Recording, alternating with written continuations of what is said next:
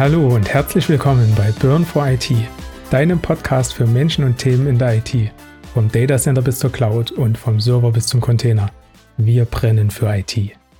Ich bin Daniel Rusche, ich bin Key Account Manager bei der Medialine Group und mit mir heute sind wieder dabei Nikolas Frei. Hi Nico. Hi Daniel, sei gegrüßt. Und Jan-Philipp Höpfner. Grüß dich. Hi, grüße in die Runde. Ja, wir äh, reden heute über das Thema VMware Tanzu und das wird die erste Folge von einer Serie, wo wir uns sehr drauf freuen. Ähm, und wir reden heute im Speziellen über Container in vSphere. Was ist das und warum ist es vielleicht gut? Nico, ähm, du bist ja quasi der Tanzu-Verantwortliche. Ähm, erzähl mal ein bisschen was dazu. Was, was ist Tanzu? Ja, genau, Daniel, wie du gerade schon gesagt hast, ähm, bevor ich jetzt, glaube ich, mit Tanzu anfange, ähm, erklären wir noch mal kurz, äh, wo wir überhaupt daherkommen. Das ist nämlich heute das Thema erstmal Container in vSphere. Und da haben wir jetzt schon zwei Worte, die, denke ich, äh, nicht allen bekannt sind. Also einmal Container, eine neue Technologie, um Workloads zu betreiben und vSphere, ja.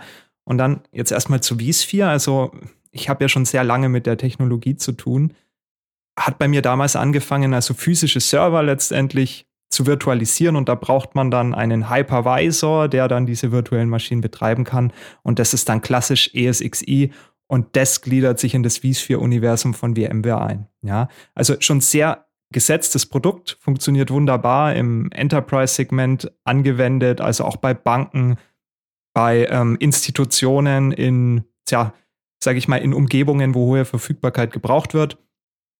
Und ähm, naja, die Welt entwickelt sich weiter und jetzt kann man nicht nur virtuelle Maschinen in vSphere betreiben, sondern auch Container. Und da sind wir auch schon beim zweiten Begriff. Und da, da schaue ich mal rüber zu JP. JP, was ist ein Container?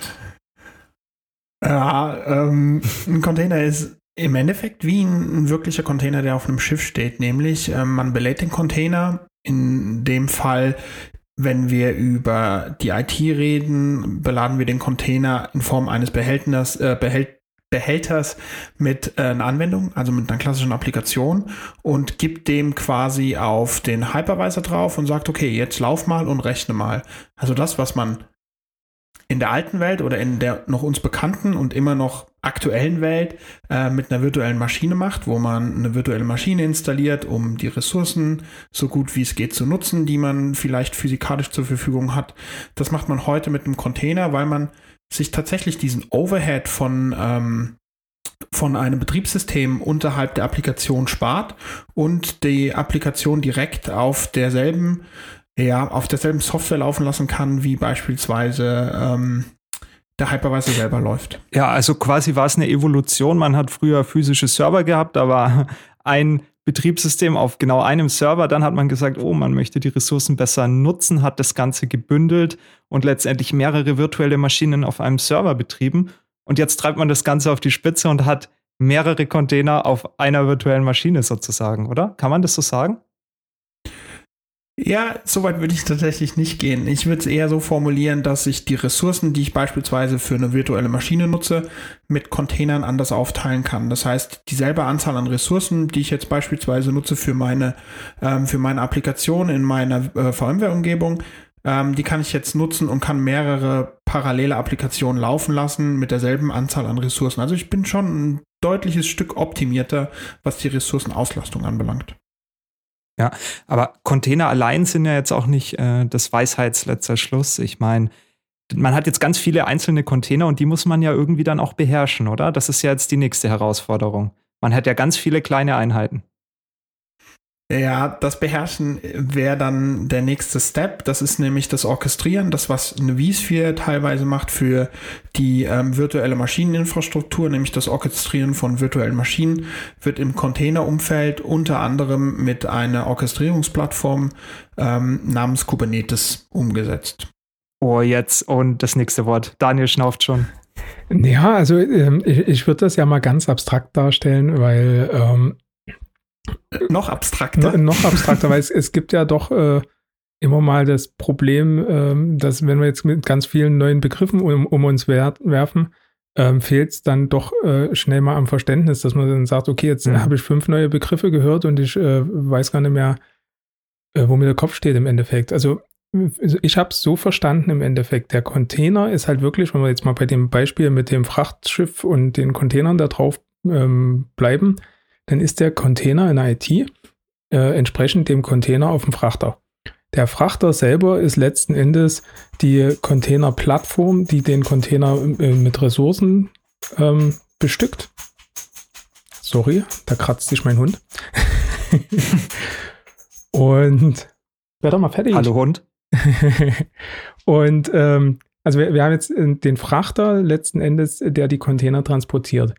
Es kann natürlich ein Frachter auch im echten Leben ähm, sich schlecht irgendwie von A nach B bewegen, ohne der Reederei, die ihm hinten dran den Rücken frei hält, nämlich in der Form, dass äh, natürlich in die Container auch irgendwelche Daten rein müssen oder halt äh, im echten Leben Amazon-Pakete zum Beispiel, ähm, weil wir irgendwas aus China bestellt haben.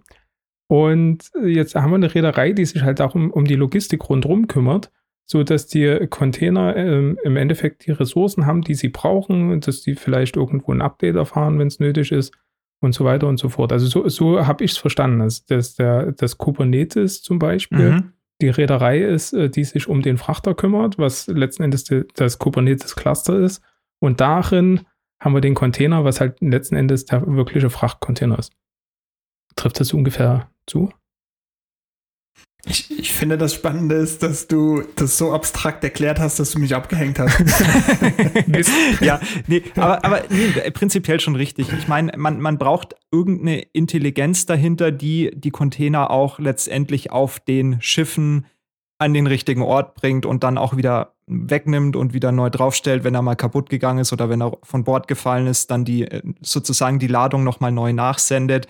Und so kann man sich jetzt auch vorstellen, dass es halt ganz, ganz viele von denen Schiff, von diesen Schiffen gibt, die dann letztendlich diese Worker Nodes sind, auf denen die Arbeit dann passiert, letztendlich die Frachtschiffe. Und dann gibt's ja diesen, diesen Kran dahinter, der dann die Teile verteilt und das sind dann irgendwelche Manager da drinnen. Aber so tief wollen wir da heute auch gar nicht reingehen, weil wir haben gesagt, das ist die erste Folge und ähm, das wäre doch zum Beispiel mal ein interessanter Part, dass man sagt, man geht mal auf die Architektur ein, wie Kubernetes im Detail richtig funktioniert. Aber erstmal reicht es, ähm, um zu verstehen, es handelt sich hier darum, äh, eine Schicht drüber eben diese Container zu orchestrieren, sich darum zu kümmern, dass ähm, die richtig erstellt werden und sich richtig verhalten, sozusagen. Genau, und äh, wenn wir uns dann die Architektur anschauen, dann können wir auch mal gucken, was passiert, wenn so ein Frachter in dem Kanal stecken bleibt. Und wie, wie da ein Kubernetes dann damit haben umgeht. Wir Chipmangel. wie zuletzt im Suez. Dann haben, wir einen ganz, ja, dann haben wir einen ganz großen Chipmangel und alles wird ganz schnell ganz viel teurer. Genau. Ja. Und alle müssen ganz lange auf ihre Pakete warten. Ja, hoffentlich mal nicht. Ne? Ja, gut. Ja, äh, aber ich habe ja gesagt, äh, das Thema Tansu ist für uns drei insbesondere ein ganz wichtiges Thema. Ähm, und das ist einfach so, weil das Thema hat uns irgendwo zusammengeführt. Ähm, ja, wer mag mal dazu was erzählen? Ich bin immer so, so schlecht bei den emotionalen Geschichten. Ja, wir, also Daniel und ich sind ja noch relativ frisch in Anführungsstrichen bei der Interface, also noch keine eineinhalb Jahre jeweils da.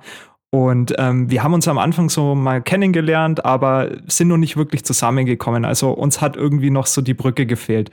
Und genauso war es bei JP und mir. Wir haben alle irgendwie schon mal ein bisschen mit den neuen Technologien zu tun gehabt und haben alle auch einen Hintergrund irgendwie aus, aus dem Engineering, haben viel mit ähm, Virtualisierung zu tun gehabt oder mit Storage-Systemen. Naja, und dann haben wir uns halt mal mit den neuen Dingen beschäftigt, jeder so für sich selbst. Und irgendwann also sind JP und ich dann mit Tanzu halt zusammengekommen. Also wir, wir haben beide letztendlich ähm, als Einzelkämpfer an dem Thema gearbeitet. JP schon ein bisschen länger.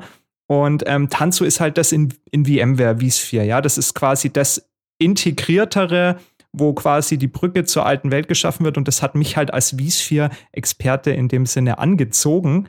Und ähm, genau, dann habe ich mich so rudimentär mit der Technologie beschäftigt, ohne es wirklich im, in der Tiefe zu verstehen, weil Kubernetes da sehr komplex ist. Und dann, naja, hat JP so richtig das Feuer dann mir in, in mir entfacht ähm, und mir Tipps gegeben, welche Schulungen ich mir doch anschauen soll und äh, mich mit Material, ähm, ich will jetzt nicht sagen zugeschüttet, aber ja, das hat uns zusammengebracht. Und dann waren JP und ich letztendlich von der Technologie ja im Boot. Und dann Daniel, sind wir ja zusammengekommen. Dann habe ich dich mal äh, letztendlich mit dem betankt, womit äh, JP mich betankt hat. Und ähm, du fandest es dann auch ganz interessant, glaube ich.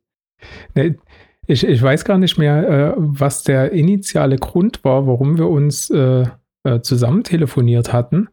Ähm, letzten Endes, äh, das Einzige, was aus dem Gespräch hängen geblieben ist bei mir, war halt wirklich, ähm, Mist, ich muss mir irgendwie jetzt mal Tanzu angucken. Das klingt total spannend und ich glaube, da habe ich äh, ganz viele Kunden, mit denen ich darüber reden will, weil es ein Thema ist, was in der Zukunft einfach äh, durch die Decke gehen wird. Und äh, das, das ist hängen geblieben. Also du hast bei mir äh, nicht nur das Flämmchen angezündet, sondern äh, du hast mich von innen regelrecht angebrannt. Und ähm, ja, seitdem äh, habe ich mich da immer mehr auseinandergesetzt, ähm, so dass ich halt äh, mich dann auch gar nicht wegducken wollte, wo ich gefragt wurde, ob ich nicht mir das Thema Kubernetes und äh, VMware Tanzu im Vertrieb äh, annehmen möchte oder ob, ob, ich mir das nicht annehmen möchte und da äh, letzten Endes Wissen zu sammeln und in der Mannschaft wieder zu verteilen, so als Aggregator für das Thema, war jetzt keine Überlegung für mich. Also habe ich äh, sofort gesagt, mache ich. Mhm. Ja, ich, ich glaube einfach auch, weil es noch relativ frisch auf dem Markt ist ähm, und ähm, vSphere with Kubernetes, wie es ja ursprünglich hieß, und jetzt vSphere with Tanzu, ähm, ja erst seit, ich glaube, April letzten Jahres sozusagen live gegangen ist. Also in der Variante mit vSphere. Und war am Anfang eine extrem hohe Lernkurve. Auch halt, weil aber außerdem diese Einstiegs- Schwelle relativ niedrig war. Es war zwar am Anfang ein bisschen frickelig, auch mit dem HA-Proxy. Da gab es noch nicht diese integrierte Variante, integriertere Variante irgendwie mit diesem AVI Load Balancer, worauf ich heute gar nicht eingehen möchte. Aber am Anfang war es halt einfach noch eine krasse Bastelei. Da musstest du im Lab dir das alles raussuchen, hast irgendwie voll den Brainfuck bekommen. Ähm, also ich zumindest. Ich musste mir am Whiteboard dann x-mal das Netzwerkdesign aufzeichnen, bevor ich das überhaupt hinbekommen habe. Aber wenn man das dann mal hatte, dann hat es halt unglaublich Spaß gemacht, weil auf einmal konnte man halt diese Welt erkunden in Tanzu, also mit Kubernetes, was man sonst immer im, im Eigenbau halt ewig lang gebraucht hat, mal diese Plattform überhaupt hinzubekommen. Und Aber das ging mir genauso. Ähm, ich habe ja mir ein paar Videos angeguckt dazu, weil ich jetzt die Möglichkeiten mit meinem Vertriebsnotebook nicht so habe, um da irgendwo eine Umgebung mal eben hochzuziehen. Ähm, dann habe ich mir ein paar Videos angeguckt, weil ich mir gesagt habe, ich muss mir das mal genauer äh, angucken. Ich, will es verstehen. War, war so mein Anspruch. Hat bis heute nicht geklappt. Aber nee, also ich habe so ein Grundverständnis dadurch bekommen, aber ich musste mir einige Passagen halt wirklich in diesen Erklärbär-Videos, äh, die halt schon wirklich auf Einsteiger getrimmt waren, ein paar Mal angucken, weil es halt dann doch auch für mich im, im Start erstmal zu abstrakt war. Und ich mich erstmal reindenken musste. Da habe ich irgendwo ein Video äh, zu Tanso angeguckt, musste dann Pause machen, habe mir erstmal was zu Kubernetes angeguckt, um ein bisschen mehr von Kubernetes zu verstehen. Und dann habe ich mir aber da wieder die Pause genommen und habe erstmal was zu Docker angeguckt, um erstmal Basis zu schaffen. Ja, aber JP, du warst ja eigentlich die Vorhut. Du hast ja schon dich mit Kubernetes beschäftigt, wo wir noch nicht mal davon gehört haben, quasi, oder? Ja, ich weiß auch nicht, wer mir diese Flausen in den Kopf gesetzt hat. Es war, glaube ich, die VMworld 2018 klar. Ich bin mir nicht, nicht mehr hundertprozentig sicher. Ich glaube, es war die VMware äh, World 2018, ähm, wo damals Pat Gelsinger noch gesagt hat, okay, wir haben hier was Cooles Neues, wir haben Heptio gekauft und super cool, wir haben ein neues Produkt, VMware Tanso und ich so, Tanso, was ist denn das für ein Bananennamen? Was soll das überhaupt? Was soll mir das bringen? Ich steige hier gerade. Der, der, Name ist total geil. Ich steige hier gerade also, in die Wiesvier-Welt ein. ja. Vielleicht ganz kurz zu dem Namen noch, ähm, weil wir haben ja auch mal recherchiert. Das kommt ja eigentlich aus dem japanischen Tansu und heißt sowas wie so eine Holzkommode mit ganz vielen kleinen, ja, Einschüben, so, so, Fächern, so Fächern ja. ja. Also genau wie man sich Container vorstellen kann. Also man hat ganz viele Fächer. Hm, oder da, da, das ist, könnte so die Verbindung sein zu diesem Wort. Kann man auf jeden Fall so interpretieren. Ja, absolut. Ja.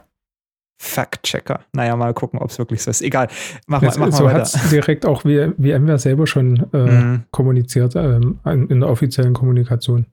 Von daher. Passt. Ja, aber ich meine, mit dem Wissen bin ich dann reingegangen, so naiv wie ich doch äh, häufiger bin und habe gesagt, ja cool, äh, Tanzu, Kubernetes. Kubernetes ist irgendwie ganz cool. Das kann dich vielleicht mal richtig fordern.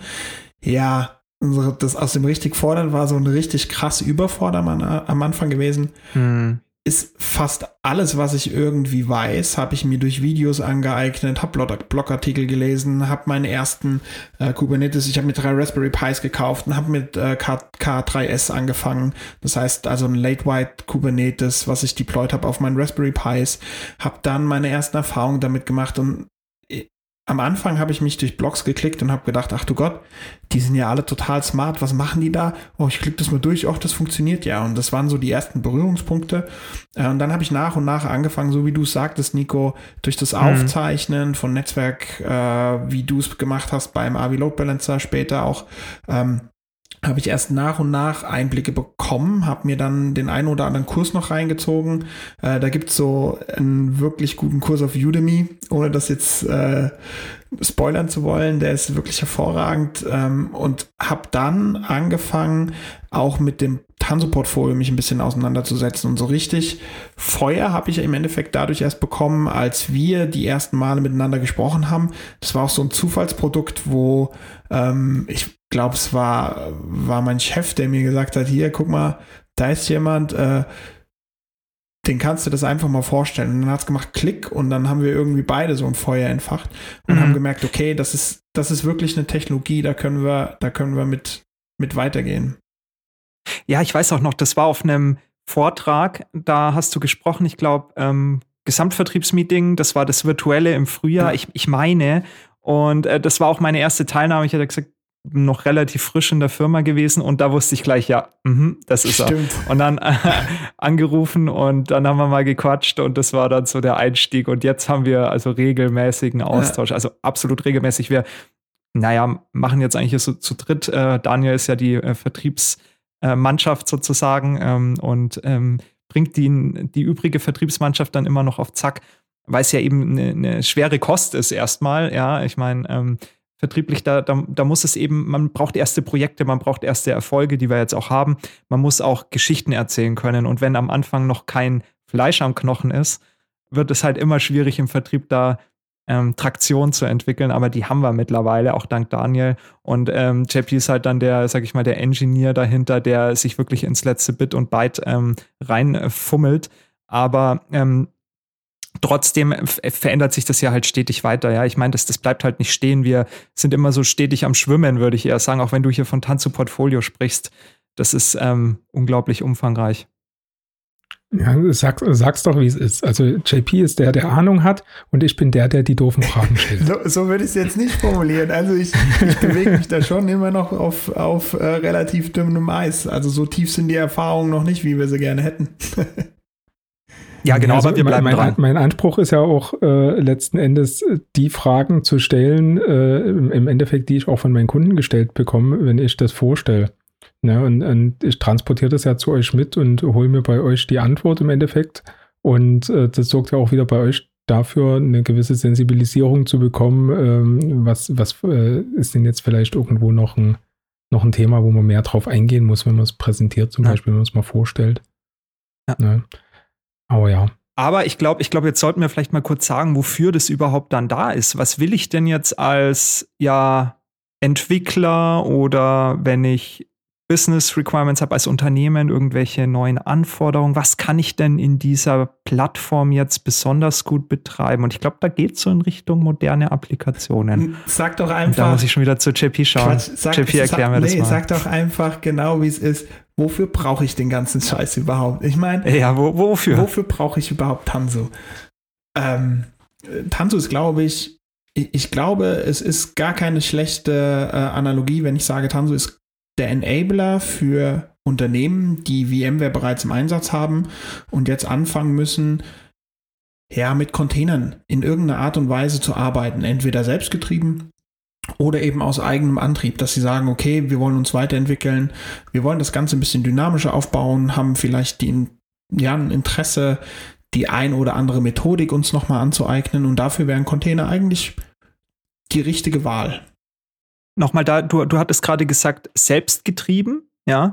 Damit meinst du so, es kommt aus der Agilität heraus, die äh, Entwickler oder das Business selbst will sich weiterentwickeln, innovativer werden, ja. kann man so sagen, genau. oder? Und dann gibt es die fremdgetriebene Variante, wo man eher, sag ich mal, den Need von außen bekommt, so, ich muss jetzt eine Applikation betreiben, die nicht mehr als VM läuft, sondern off the shelf als Container ja. zum Beispiel. Ja, oder eben mein C-Level sagt zu mir, hey, äh, ihr müsst jetzt agiler werden oder hey, ihr müsst jetzt mit modernen Workloads arbeiten oder ja, selbst wenn das C-Level hinkommt und die Buzzwords in den Raum wirft, äh, Agilität, äh, Lean, mhm. äh, CI, CD, weißt du, was man halt in diesen klassischen, genau, was man in diesen klassischen Vorträgen dann so hört und sich als C-Level denkt, oh, das sind richtig coole Sachen. Hier mein Kumpel, der hat auch ein Unternehmen, der macht das auch. Das muss ich jetzt auch machen. Das sind alles. Also quasi Tanzu ist der Enabler im vSphere-Ökosystem, um genau diesen neuen heißen Scheiß betreiben zu können, oder? Ich würde es schon so formulieren, dass Tanzu der Enabler Weißt du, warum ist? ich neuen heißen Scheiß gesagt habe? Das ist nicht auf meinem Mist gewachsen. Ich habe ähm, tatsächlich ein Projekt umgesetzt und der Projekt, also es ist ein wirklich großes Unternehmen im Healthcare-Bereich und ähm, der Projektmanager hat da wirklich gesagt, also wir waren dann per Du, das war ja dann eine super aufgelockerte Atmosphäre, weil man sich eben mit diesen neuen Technologien beschäftigt und geht da mal neue Wege und dann sagt er so, ja, ja, Nico, das ist echt der neue heiße Scheiß. Und ich fand's cool. Also, warum nicht? Der neue heiße Scheiß ist auch irgendwie. Also ihr wisst, ihr kennt mich ja mittlerweile ganz gut. Ich habe da immer so, so leichte Probleme mit, mit solchen Aussagen, aber es ist leider so. Es ist eine sehr, sehr heiße Technologie, weil ähm, VMware es tatsächlich schafft, mit ihrem Stack, den sie aufbauen, jemandem der keine tiefe Erfahrung hat im Kubernetes-Umfeld, der vielleicht im DevOps-Segment, das heißt in dieser Schnittstelle zwischen ähm, Entwicklung und Oper Operations halt, krass, mir fällt das deutsche Wort Operations gar nicht ein. Ja, Betrieb. Ah, genau, ja. Hört sich auch komisch an. ähm, zwischen Betrieb und Entwicklung, diese Schnittstelle, die einfach dafür Sorge trägt, wie eine Applikation im Endeffekt auf der Hardware läuft, etc. pp. Das mhm. heißt, das Ganze moderner aufzustellen. Und Tanso bietet mit ihrem Portfolio oder vor allem wer bietet mit dem Tanso-Portfolio ähm, einem normalen vSphere-Administrator die Möglichkeit, zumindest die Workloads bereitzustellen in Form von Kubernetes-Clustern. Nennt sich im Tanso-Umfeld dann Guest-Cluster. Ja, genau, das ist eben die Brücke, ja. Die Brücke zwischen der alten Anführungsstrichen Welt und ähm, der neuen Welt, weil so wirklich verändern tut sich ja nicht. Also du hast halt die Möglichkeit, neue Workloads dazu zu nehmen, aber alles andere ist genauso noch in der gleichen Oberfläche und da kommt halt was Neues dazu. Und das heißt jetzt auch nicht von heute auf morgen wird alles nur über diese neue Technologie laufen, sondern es wird halt hybrider. Ja, und dieses Wort Hybrid hatten wir ja schon in unserer letzten Folge mit der Cloud-Thematik. Und genauso ist hier die, dasselbe Spiel und genauso laufen, äh, läuft Tanzu auch on-prem, aber auch in der Public Cloud. Also da gibt es dann auch wieder diverse Abspaltungen. Aber uns interessiert hauptsächlich gerade mal so dieser On-Prem-Faktor, weil ja auch unsere Kunden und unsere Zielgruppe hauptsächlich noch im eigenen Rechenzentrum unterwegs ist. Hm? Und darum ist es gerade für uns besonders interessant. Ja, auf jeden Fall. Was, was, was ich ganz spannend finde ähm, und, und warum ich Tanzu vor allen Dingen auch äh, total interessant finde, ähm, gerade so aus operativer Sicht, ist, ähm, wenn ich jetzt äh, als Admin-Team mich damit auseinandersetzen muss, ein Kubernetes bereitzustellen, weil die Anforderung da ist, heißt das gleichermaßen, ich äh, setze mich damit auseinander, um die 150, 160 GP, berichtige mich, wenn es falsch ist, äh, Optionen zu definieren, die ich ja irgendwo entscheiden muss, was, wie die gesetzt werden müssen, wo ich aber selber vielleicht noch gar nicht den Einblick habe, wenn ich damit erst anfange. Und jetzt kommt halt VMware mit dem, äh, mit dem Produkt oder mit dem Tool Tanzu. Äh, Tool ist vielleicht da besser noch als Produkt, weil das nimmt einem einfach die Arbeit ab und nimmt den Großteil der Optionen weg und man, man muss halt wirklich nur noch ein paar Basis-Settings machen, die man halt wirklich für die äh, Abgrenzung von dem, von der, äh, von dem Kubernetes-Cluster letzten Endes braucht. Ähm, das heißt, man beschreibt halt wirklich nur noch das, das Cluster ähm, auf Admin-Level, würde ich mal sagen, ohne Kubernetes-Admin zu sein. Und äh, kann halt super einfach das bereitstellen. Ja. Und alles andere wird halt als Best Practice gesetzt. Und das ist halt für mich so dieses äh, Keep it simple äh, Prinzip, was ich total liebe, dass ich halt wirklich äh, ein Tool habe, was mir einen riesen Berg von Arbeit einfach abnimmt und erstmal Best Practice setzt.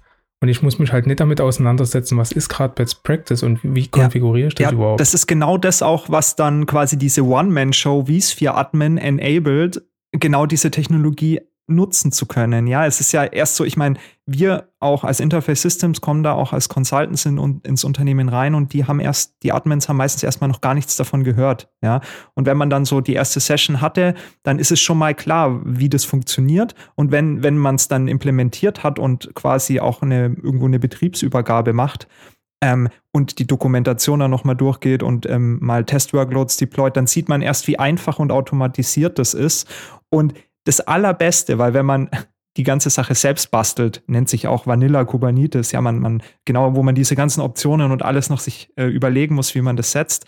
Ähm, dahingegen has, hat man halt bei VMware in diesem Konstrukt auch noch den End-to-End-Support, ja, also auch wirklich von dem Hypervisor bis ähm, hoch ins Kubernetes ist VMware dann auch zur Stelle und unterstützt einen bei Netzwerkherausforderungen, bei Stabilitätsproblemen, bei einfach nur Fragen zur Technologie.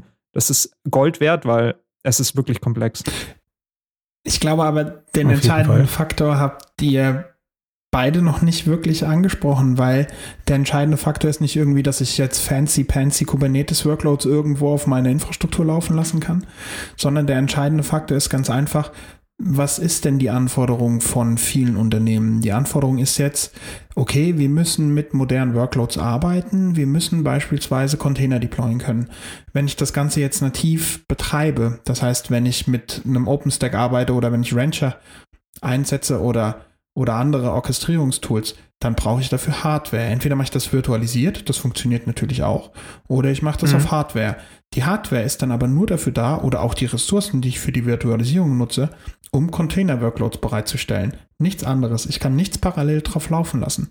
Und der große Unterschied, den Tanzu im Endeffekt bietet, und das gerade für vSphere-Administratoren oder für VMware-enabled äh, Unternehmen, ist nämlich, dass ich neben meinem Kubernetes Workload auf derselben Infrastrukturebene, das heißt in meinem selben vSphere-Oberfläche parallel noch ganz normal meine virtuellen Maschinen laufen lassen kann. Und das ist halt der entscheidende Faktor, warum Tanzu für VMware ein großer, großer Griff sein kann. Oder wird. Ja. Ja, ganz genau. Das ist eben, ich hatte es vorhin schon mal mit der hybriden Plattform angeschnitten. Gut, dass du es nochmal so klargestellt hast virtuelle Maschinen und Container sozusagen auf derselben Plattform. Und jetzt nicht nur das, sondern die können natürlich auch dieselben Ressourcen darunter nutzen, auch dieselben Berechtigungen, Identitätsquellen, die schon im vCenter be bestehen können, bis nach Kubernetes durchgereicht werden und sind transparent in einer Oberfläche und darüber hinaus, ich hatte schon gesagt, Ressourcen, ja, Computing, RAM, aber auch, was ist cool, man kann das Storage darunter auch einfach nochmal dafür verwenden, ohne jetzt nochmal irgendwie NFS-Shares in ähm, Kubernetes reinzubasteln, ja. Kann man Loon-basiert drunter, also ähm, das ist dann Tech-based oder man hat es halt dynamisch mit vSAN. Also je nach Anforderung hat man, ist einfach schon integriert. Und das ist, ich meine, da müssen wir, da müssen wir keine Propheten sein. Klassische Kubernetes-Administratoren, die das Ganze auf Linux auf, aufbauen oder auf Linux-Basis aufbauen, die ihr Bare Metal-Konstrukt haben oder auch ja, die, die Hyperscaler, die damit arbeiten, die werden nicht einfach VMware Tanzu nutzen, ja, weil das bietet denen nicht den Mehrwert. Die haben zu viel Entwicklung reingesteckt in ihre aktuellen Systeme. Für die Leute, die aber neu in das System reinkommen oder neu mit diesen normal, also diesen neuen Workloads, diesen modernen Applikationsansätzen arbeiten müssen, für die ist VMware Tanzu halt einfach ein riesengroßes Thema, vor allen Dingen, wenn sie eben schon vSphere enabled sind. Und das ist auch der Punkt, warum ich gesagt habe, Tanzu ist so ein bisschen der Enabler, mhm. weil sie eben es schaffen, bestehende Infrastruktur bestmöglich auszunutzen und dabei moderne Workloads noch mit integrieren können, ohne ein komplett neues Cluster aufzubauen. Ja, und genauso äh, bestreitet halt VMware dann den Weg, das einfach noch viel weiter zu treiben. Also man kann da relativ einfach anfangen mit so einem Basic-Paket, nenne ich das jetzt einfach mal. Da hat man so dann die Möglichkeit, die Sachen zu betreiben. Ja, hat noch Load Balancing, alles von Haus aus schon mit integriert, alles mit dabei. Und dann kann man auch sagen, wenn man sich weiterentwickelt, man hat dann irgendwie noch so eine Kontrolloberfläche in der Cloud, in dem man eine Multicluster-Umgebung managen kann bei VMware. Und wenn man es auf die Spitze treibt in der Advanced, dann hat man auch noch für Entwickler diverse Optionen wie so ein Application Service oder ein Application Catalog, wo kurierte Images, was ja auch Security, also DevSecOps, ja, das ist ja auch ein wichtiger Punkt, ähm, über den ganzen Zyklus hinweg ähm, Sicherheit zu haben. Und da kann VMware halt dann auch unterstützen. Und ähm, das ist halt dann schon auch sage ich mal, eine Strategie dahinter. Ja, man stellt sich nicht irgendwas hin, was dann wieder obsolet wird, sondern man kann es halt auch anpassen. Ist halt auch flexibel und dynamisch. Aber jetzt mal eine, eine Frage dazu und zwei Schritte zurück. Mhm. Ähm, bevor, bevor wir jetzt ähm, die Lizenzen und, und äh, so weiter da vielleicht noch äh, irgendwo tiefer drauf eingehen oder auch nicht. Wie äh, kriege ich überhaupt das Tanzu jetzt in meine vSphere-Umgebung? Äh, ist das einfach ein Häkchen im Menü, wo ich sage, jetzt geht's los oder äh, ist das ein bisschen aufwendig? Also wie, wie wird das bereitgestellt? Ja, also fast, fast, fast, ähm, also ähm, vSphere 7 ist empfohlen. Also wenn man vSphere 7 schon mal im Einsatz hat mit Enterprise Plus, hm, das ist immer so eine Grundvoraussetzung, dann hat man, sage ich mal, die Plattform dafür schon bereit dann hat man im V-Center auch schon diese neue Kachel Workload Management. Ja? Und diese Kachel muss man letztendlich auch noch konfigurieren. Ja, also man klickt rein und sieht dann, okay, äh, irgendwie, auch wenn man noch keine Lizenz hat, ähm, kann man halt eine, eine Trial erstmal 60 Tage verwenden. Aber dann muss man sich Gedanken machen, wie statte ich das da drunter aus. Heißt, ich muss auch Netzwerkressourcen, Storage-Ressourcen dafür auch vorbereiten. Ja, es kann sein, dass ich noch ein, zwei neue VLANs brauche, was nicht so wild ist. Ich muss halt mich um die Load Balancing Thematik kümmern. Das ist dann zum Beispiel ein Advanced Load Balancer, NSX Advanced Load Balancer mit vSphere Distributed Switch oder NSXT, was dann die extrem automatisierte Variante darstellt. Muss man so davor ein paar Designentscheidungen treffen, aber das ist relativ ähm, schnell dann kurze gemacht. Zwischenfrage. Ähm, was ist NSX? Ja. Also, ich glaube, ich glaub, äh, ja. der ein oder andere also, Zuhörer also, fragt sich jetzt, genau. wovon redet der da überhaupt? Ja, ich, ich war ja gerade beim Netzwerkthema, also äh, Routing, Switching, Firewalling, äh, vielleicht noch bei NSX, ähm, die Themen abzudecken. Es muss ja auch erreichbar sein, was man sich da jetzt aufbaut. Das ist NSX, ist dann letztendlich Netzwerkvirtualisierung. Das heißt, wir setzen erstmal auf dem bestehenden Netzwerk auf und bauen uns einen neuen ähm, Layer drüber, in dem wir dann alles in der Software quasi managen können. Und da ist das führende Produkt in dem Bereich von VMware halt NSX. Und in der aktuellen Ausbaustufe ist es NSXT, früher NSXV. Und NSXT ist ähm, dieses, ja, zukunftstaugliche Produkt auch in der Multicloud. Genau. Sehr gut. Ähm, was ich total beeindruckend fand, ähm, wo ich mir, mir das äh, Tool angeschaut habe, ist äh, dieses Tanzu Mission Control, was mit Tanzu Standard mitkommt, quasi dieses Single Pane of Glass mhm. für ähm, alle meine Kubernetes-Umgebungen. Äh, das, das hat mich ja total begeistert, einfach ein Tool zu haben, wo ich halt dann auch sagen kann, ähm, ich habe da mein Amazon drin, also meine Amazon-Container oder äh, irgendwelche Azure-Container und meine Tanzu-Umgebung dann habe ich vielleicht noch irgendwo eine Open, äh, OpenShift-Umgebung äh, oder was auch immer. Ähm, also solange es äh, irgendwo eine Container-Umgebung ist, kriegt man es da rein. Und das fand ich schon sehr smart und äh, was, was es dann am Ende auch an Funktionen noch darüber geboten hat, ähm, fand ich einfach nur cool. Also äh, Erzähl vielleicht mal noch was dazu, aber ja, genau. mich also, hat total geflasht und ich, ich werde dem äh, Tool einfach nicht gerecht, wenn ich da jetzt drüber erzähle. JP und ich, wir haben uns auch schon ein bisschen damit beschäftigt. Ich muss gerade wieder die Zertifizierung denken, die wir letztens gemacht haben, also Application Modernization. Da ist ähm, Tanzu Mission Control natürlich auch ein ja, ziemlicher Fokuspunkt. Nur noch mal kurz. 30 von 55 Fragen. Du hast, du hast die A-Karte gehabt, ja. Ähm, ich hatte es ein bisschen leichter, aber okay. Wir haben es beide mittlerweile bestanden, daher alles gut. Nee, Tanzum Mission Control ist letztendlich, wie Daniel schon richtig gesagt hat, äh, diese Single ähm, Pane of Glass, in der ich eine Multi-Kubernetes, Multi-Cluster-Umgebung halt managen kann. Ja. Darin kann ich jetzt genau die Aufgaben, die ich erstmal über die Grundstruktur nicht abgedeckt habe, sowas wie Backup, Policy Management, ähm, Berechtigungen, ähm, was haben wir noch, äh, Überwachungen, Health Checks über eine Oberfläche über diverse Infrastrukturen hinwegfahren. Es läuft nicht mehr on-premises, also diese Oberfläche kann ich nicht bei mir im Rechenzentrum betreiben, die läuft bei AWS. Kann ich mir dann auswählen, wo, kann ich mir aus, auswählen, ob in Amerika oder in äh, Irland. Ja, im Moment, in Frankfurt kommt auch bald dazu, habe ich gelernt. Mm, und dann werden meine Cluster quasi ähm, angebunden und ziehen die Informationen aus dieser Kontrollebene. Ja, da fließen keine Daten ab, das bleibt alles on-premises.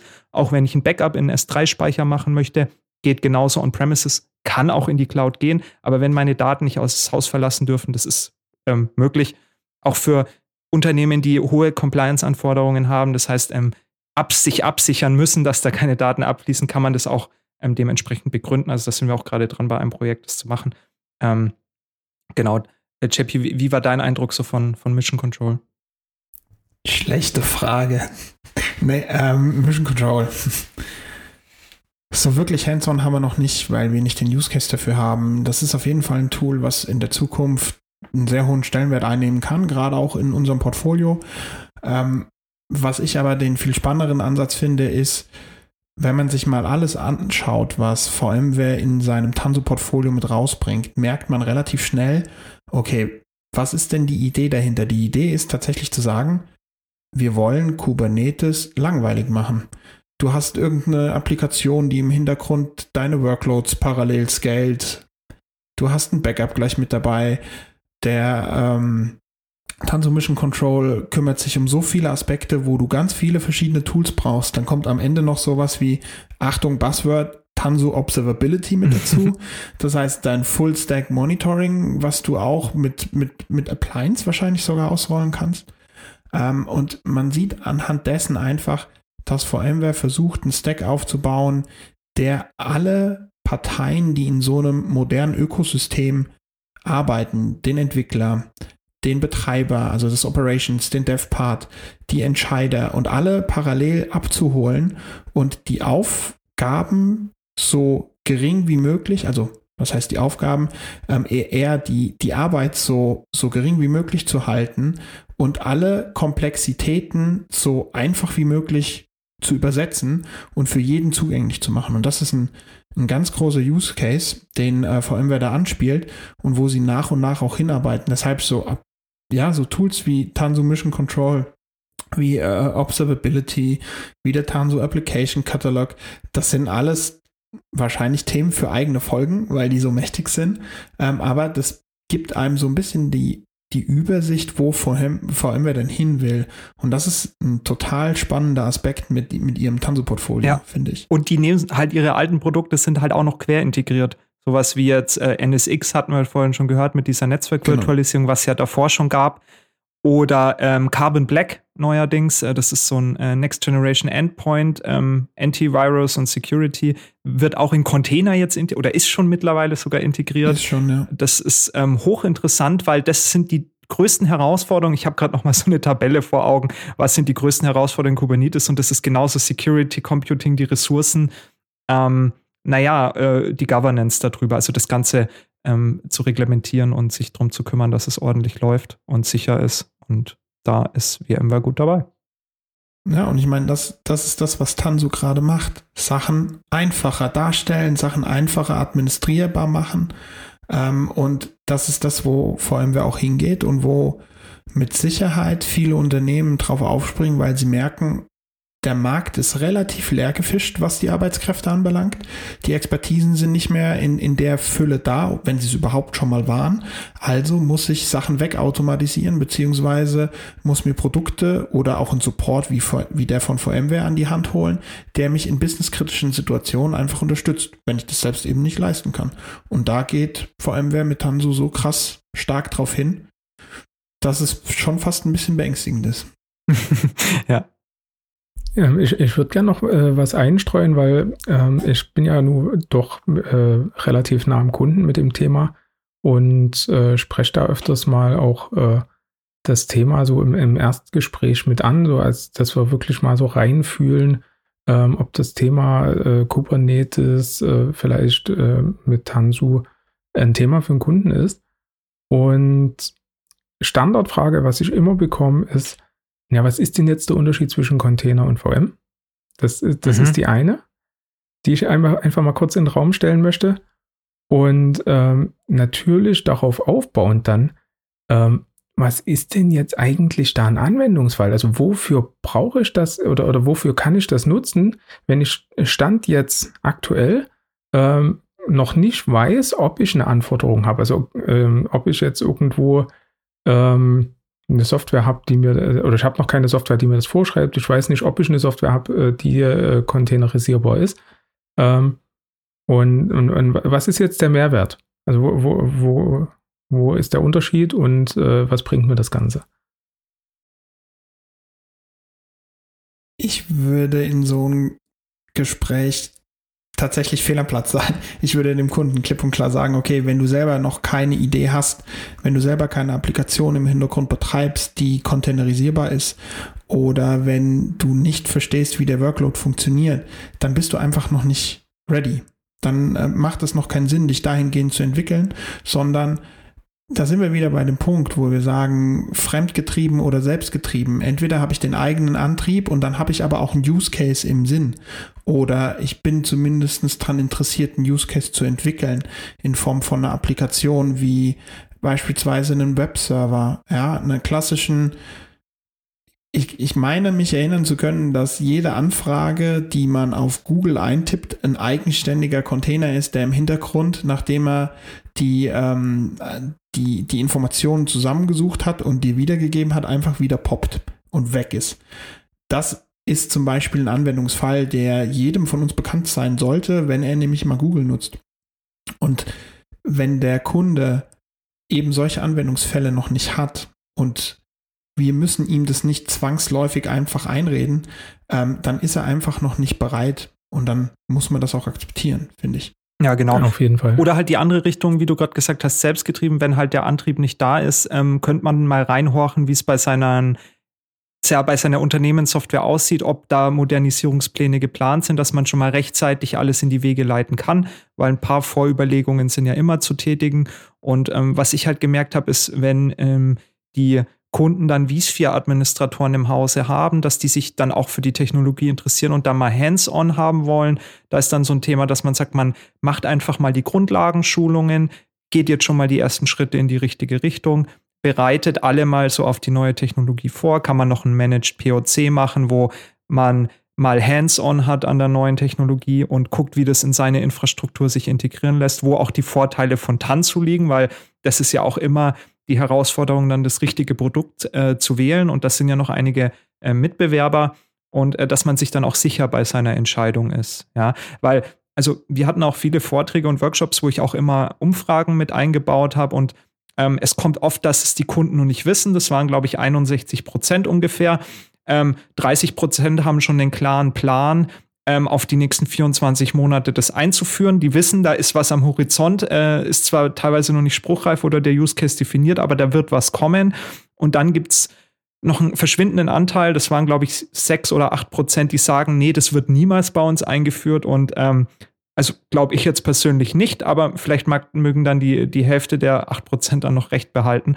Aber sehen wir also unterm Strich, ähm, ist noch eine hohe Unsicherheit und da gibt es erstmal Aufklärungsarbeit zu leisten, um zu sehen, was kann es, aber was kann es auch nicht. Ja? Und vielleicht auch so zu dem Punkt, ja. wir müssen mit Kubernetes, das ist ein Ökosystem, man kann da drin Container betreiben, aber man kann, kann genau diese Schnittstellen in vSphere auch nutzen, um zum Beispiel virtuelle Maschinen, Infrastructure as a Code, ja, als Kubernetes-Objekt zu betreiben, also eine VM in Kubernetes die dann nicht mehr übers V-Center gemanagt wird, sondern über die Kubernetes API. Also es ähm, ist relativ neu, dieses Feature, habe ich auch schon auf einem Vortrag gezeigt und in einem Lab. Ja. Aber das sind auch so Sachen, was die kommen halt, was das bringt. Man kann genau, ja, die, man kann genau diesen gleichen, ähm, äh, diesen gleichen Syntax und die gleichen ähm, ähm, Vorgaben in diesen YAML-Files und das Ökosystem nutzen. Das heißt, ähm, die Automatisierung, das Lifecycle-Management, ähm, es ist einfach voll integriert dann in Kubernetes. Man hat nicht einfach nur was, was man sich irgendwie deployt und so eine, so eine, so eine, wieder ein einzelnes Silo ist, sondern man kann das halt in sein neues Konstrukt integrieren, was für einen Entwickler speziell sehr interessant sein kann, weil er nicht mehr zum vSphere-Admin gehen muss und sagt, hey, ähm, äh, installier mir mal die virtuelle Maschine, sondern er hat halt dann das YAML-File und definiert sich genau in diesem YAML-File, also ähm, Desired State, quasi wie soll sich die virtuelle Maschine dann verhalten, was für eine Config will ich der mitgeben und so weiter, macht er halt in seinem File ja, und stort das halt in seinem Config-Management. Ja, ist ja schon äh, dann eine modernere Variante. Ja, aber ich bin da jetzt auch noch nicht so lange dran, darum ähm, hast du mich jetzt auf dem falschen Fuß erwischt. Ja, das, das kann man ja auch äh, vielleicht in einer späteren Folge noch mal ein bisschen genauer auseinandernehmen, vor allen Dingen, wenn wir da auch ein paar Erfahrungswerte noch dazu gesammelt haben. Ähm, was ich meinen Kunden äh, tatsächlich gerne empfehle, ist, äh, wenn sie wirklich sagen, ich habe keine Ahnung, ob ich einen Anwendungsfall habe, äh, da sage ich immer, geh mal auf deine Softwareanbieter zu von den Fachapplikationen vor allen Dingen, die du einsetzt, frag einfach mal nach. So, also nicht gibt es da was von Ratiofarm, sondern gibt es auch äh, was als Container. Und ähm, dann halt wirklich äh, darauf basierend einfach mal gucken. Ich meine, wenn das jetzt eine Applikation ist, die irgendwie einen Dienst als Container äh, anbieten kann, macht es natürlich keinen Sinn, sich da eine ganze Infrastruktur drauf aufzubauen. Wenn man aber irgendwo eine, eine gewisse Anzahl an Services äh, containerisiert bereitstellen kann, wodurch man am Ende auch vielleicht äh, VM-seitig Ressourcen sparen kann und das Ganze noch ein bisschen agiler betreiben kann, dann kann es Sinn machen. Aber gut, und gut dass du es gerade nochmal sagst. Ich möchte auch nochmal ganz kurz einhaken, wenn du sagst von agiler und ähm, nicht nur eine VM. Genau wenn man dann skalieren möchte und auch die Verfügbarkeit über mehrere Hosts hinweg, wie man es ja gewohnt ist, haben möchte, Upscaling, Downscaling, man will dieses Ökosystem nutzen, dann bringt es halt ein Standalone Docker-Host einfach nicht. Ja, dann macht es Sinn, ja. ja, wenn man es Enterprise Grade betreiben möchte. Genau. Und ähm, ja, wir brauchen uns auch nichts vormachen. Die monolithischen Applikationen, äh, wo gefühlt so die Entwicklung 1995 aufgehört hat, die werden wir halt nie containerisieren. Außer der Hersteller treibt dann doch mal ein bisschen Innovation. Nee, das bleibt dann halt die VM. Ja, kann genau auf der gleichen Plattform genau. weiterlaufen. Ja, und äh, den, das neue Zeug, äh, die Neuentwicklungen und die neuen innovativen Technologien wie AI oder Machine Learning kommen jetzt auch bei vielen, ähm, die das dann als Container ausrollen und ähm, in den Container dann vielleicht noch eine äh, GPU mappen müssen. Also das ist auch wieder so was wie Bitfusion. Das ist auch, würde den Rahmen heute sprengen, aber da hat VMware auch äh, an gewisse Antworten dann. Ja, ähm, ja vielleicht, wenn wir jetzt noch mal kurz das Thema aufgreifen, äh, weitere Folgen. Also wir haben da eine Menge, ähm, denke ich, zu erzählen, was ähm, interessant ist und was so mit der Zeit geht. Mhm. Aber auch wir haben ja schon ein, das ein oder andere Kundenprojekt umgesetzt, dass wir da vielleicht mal drauf eingehen, wie das im Live dann aussieht, was ähm, wirklich die Anforderungen waren, was hat äh, den Kunden dazu getrieben, aber was waren auch die Herausforderungen und die, ja, die Lessons learned der Kundenprojekte, äh, wo habe ich meine Fehler gemacht, ja, was, was war für mich besonders schwierig, also das würde ich echt gern teilen. Ähm, könnte man zum Beispiel als nächste Folge mal machen. Äh, ich würde vorschlagen, ähm, Wer möchte, kann sich ja auch ein bisschen in den äh, Podcast einbringen. Ähm, ich packe ja euch immer die Mailadressen äh, von JP, Nico und von mir äh, und die Teamadresse, wo ihr uns alle drei zusammen erreicht. Ähm, je nachdem, wie man sich wohler, äh, wohler fühlt, mhm. packe ich ja in die Show Notes. Und ähm, ja, also äh, klar können wir selber entscheiden, worüber ähm, wir als nächstes reden wollen, aber cool fänden wir es, glaube ich, auch alle drei ähm, wenn ihr uns ein bisschen Input gebt und sagt, ey, das Thema würde mich interessieren, redet doch mal darüber. Und äh, da können wir ja ganz offen auch sagen, ey, ähm, wir können mal über Kundensituationen reden, äh, wie ist Tansu im Projekt, also oder wie ist das Projekt gelaufen, was waren so die Eckdaten oder so. Wir können aber auch zum Beispiel einfach mal reinschauen, was ist ein Tansu Mission Control und, und was, was bringt mir das, ein bisschen tiefer rein oder in die Architektur von Tanzu. Also es gibt ja ganz viele Wege, Netzwerk mit Tanzu, Storage mit Tanzu und so weiter. Ähm, und wir können vor allen Dingen auch mal wirklich in die äh, Kubernetes-Umgebung reingehen. Was, was ist denn ein Kubernetes und wie tut das? Also wirklich ein bisschen detaillierter noch rein. Ähm, und ich würde sagen, wir überlassen das euch. Ähm, sagt uns Bescheid, was ihr gerne machen wollt. Ähm, ich glaube auch dann einen, äh, einen Mentimeter oder, oder so eine Umfrage halt äh, zu erstellen, äh, bringt nichts, weil es viel schöner ist, wenn ihr ähm, selber ähm, sagt, das Thema interessiert ja. mich und ähm, erzählt doch mal was. Ich, ich glaube, da, das macht auf jeden Fall Sinn und da freuen wir uns, wenn wir da Anregungen erhalten und auch Fragen. Stellt uns Fragen, wenn euch irgendwas unklar ist. Wenn ihr jetzt noch dran denkt, schreibt es gleich auf, ähm, schickt es uns per E-Mail und wir gehen das nächste Mal direkt drauf ein und beantworten eure Frage und auch das Thema, das euch besonders interessiert, wofür ihr brennt vielleicht, ja, dann brennen wir auch dafür. Genau, und, und für diejenigen, die jetzt hier äh, sagen, wow, äh, das Thema ist gerade völlig äh, an, an, äh, an mir vorbeigegangen und äh, äh, jetzt machen die wohl nur noch Tansu. Nein, das werden wir nicht. Also wir werden immer mal eine Tansu-Episode einstreuen ähm, machen aber trotzdem normale Themen auch weiter. Also ist jetzt nicht so, dass der Podcast zum Tanzu-Podcast wird. Genau, und nächstes Mal auch in größerer Runde und mit unseren nächsten Gästen. Genau, da freue ich mich schon sehr drauf. Oh ja. Ja. Ähm, weil, weil ein, ein, eine Sache ist mir trotzdem noch hängen geblieben. Äh, JP, du hattest in einem Vortrag so eine richtig geile Folie mit einem Playmobil-Menschen und einem Oh ja. Lego-Menschen. Magst du mal kurz erklären, was du damit erklärt hast? Weil ich fand die Folie so gut, ich fand die Erklärung von dir mega. Ähm, ich glaube, das ist auch ein schönes Schlusswort, um nochmal ein, ein äh, Grundverständnis für Container zu bringen. Ich weiß nicht, ob es ein Grundverständnis für Container ist. Ich habe mir das Thema moderne Applikation und monolithische Applikation im Endeffekt so erklärt, dass ich als alter Lego-Verfechter und äh, ich muss kurz anmerken, ich finde es schade, dass so wenig Lego bei den Cyber Weeks irgendwie da war, dass ich kaufen konnte. Das heißt, ich habe dieses Jahr nicht zum Bauen, muss ich nochmal nachlegen. Aber ich als alter Lego-Verfechter habe mir einfach äh, die Frage gestellt, okay, wie kann ich denn am sinnvollsten erklären, für jemanden, der keine Ahnung in dem Umfeld hat, ähm, was der Unterschied ist zwischen einer monolithischen Applikation und einer modernen Applikation. Ähm, und ein großer Unterschied ist eben die Modularität. Die Modularität habe ich, wenn ich mir jetzt mal ein Lego-Männchen anschaue und ein Playmobil-Männchen anschaue, bei einem gegeben und das ist das Lego-Männchen. Das Playmobil-Männchen, was kann ich denn da groß ändern? Ich kann ihm einen Hut aufsetzen, ich kann ihm vielleicht noch Stiefel anziehen, das sind aber alles irgendwelche externen Sachen und ich kann eventuell die Frisur tauschen. Bei einem Lego-Männchen ist es schon irgendwie ganz anders. Ich kann Oberkörper, Unterkörper tauschen. Ich kann ihm einen farbigen linken Arm geben, einen farbigen rechten Arm geben. Ich kann ihm die Hände tauschen, ich kann ihm einen anderen Kopf aufsetzen, ich kann ihm einen Hut aufsetzen, eine Perücke aufsetzen, ich kann ihm irgendwas noch mit über die Schultern legen. Ich bin deutlich modularer, als ich das bei einem Playmobil-Männchen bin. Das heißt, ich bin eigentlich dynamischer und moderner. Und das war so die Idee dahinter, die ich gehabt habe, um zu erklären, was ist denn ein möglicher Unterschied zwischen einer modernen Applikation, dem Lego-Männchen, und einer monolithischen Applikation, dem Playmobil-Männchen. Heißt aber nicht, wir haten gegen Playmobil.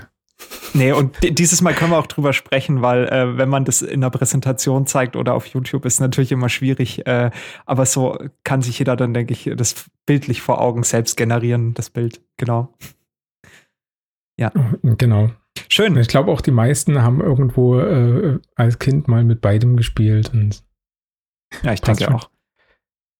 Genau, also ich, ich möchte nochmal dran erinnern, äh, gebt uns Feedback, ähm, was euch in den äh, Themen, gerade jetzt hier im, im Bereich äh, Kubernetes, Tanzu und äh, die angrenzenden Felder interessiert. Gebt uns Feedback, was ihr hören wollt. Und ähm, damit beenden wir die Episode für heute. Ähm, ich danke euch, dass ihr wieder dabei wart, äh, Nico und JP, und äh, dass, dass ihr auch hoffentlich beim nächsten Mal, wenn es um Tanzu geht, wieder dabei seid. Und ja, damit bleibt mir nur noch zu sagen, tschüss. Tschüss. Macht's es gut. Ciao, ciao, ciao.